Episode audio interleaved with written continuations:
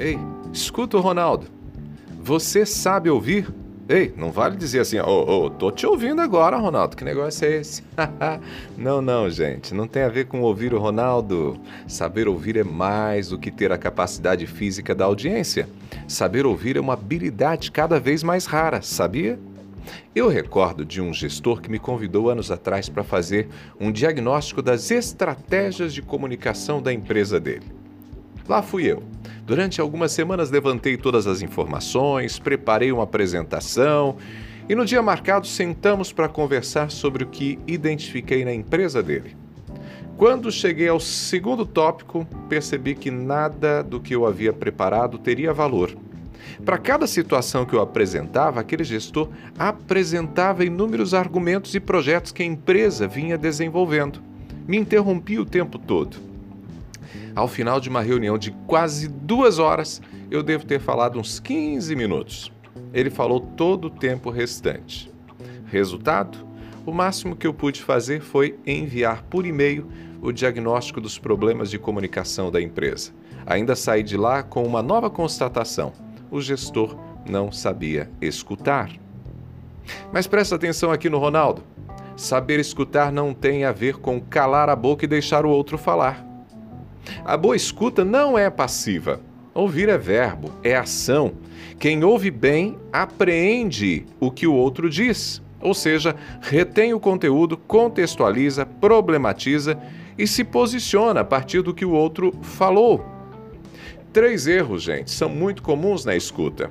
Primeiro, assumir uma atitude defensiva ou agressiva. Quando a outra pessoa começa a falar, você já se prepara para ter respostas ou argumentos para tudo que o outro disser. Gente, esse tipo de comportamento geralmente é pouco produtivo e pode resultar até mesmo em discussão ou afastamento.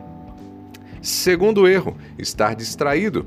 Enquanto o outro fala, enquanto o outro fala, você olha o celular, vê o que passa na televisão, mantém os olhos e a mente desconectados da pessoa que está falando. O outro acaba se sentindo desprezado, ignorado. Outro erro comum é a impaciência. Você escuta, mas não quer escutar. Por uma tentativa de ser educado, você fica quieto, deixa a pessoa falar, mas não é receptivo ao que a outra pessoa está falando.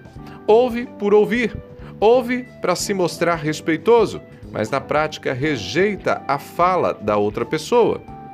Esses três erros têm origem em um coração pouco acolhedor.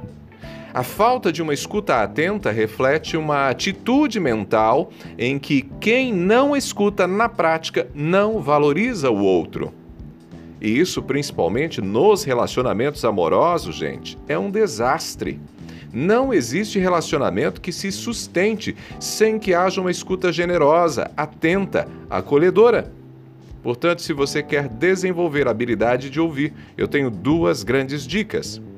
Primeira, adote uma atitude consciente sobre como você está reagindo a outra pessoa. Queira ouvir. Eu vou repetir: queira ouvir. De maneira consciente e intencional, coloque-se diante das outras pessoas com disposição para ouvi-las. Segunda sugestão: quando o outro começar a falar, ao primeiro desejo de responder, morda a língua. É, a necessidade de responder de maneira apressada deprecia a fala do outro, então contenha a língua. Responda sim, interaja sim, mas quando a outra pessoa tiver parado de falar e estiver esperando por sua intervenção. Pegou a ideia?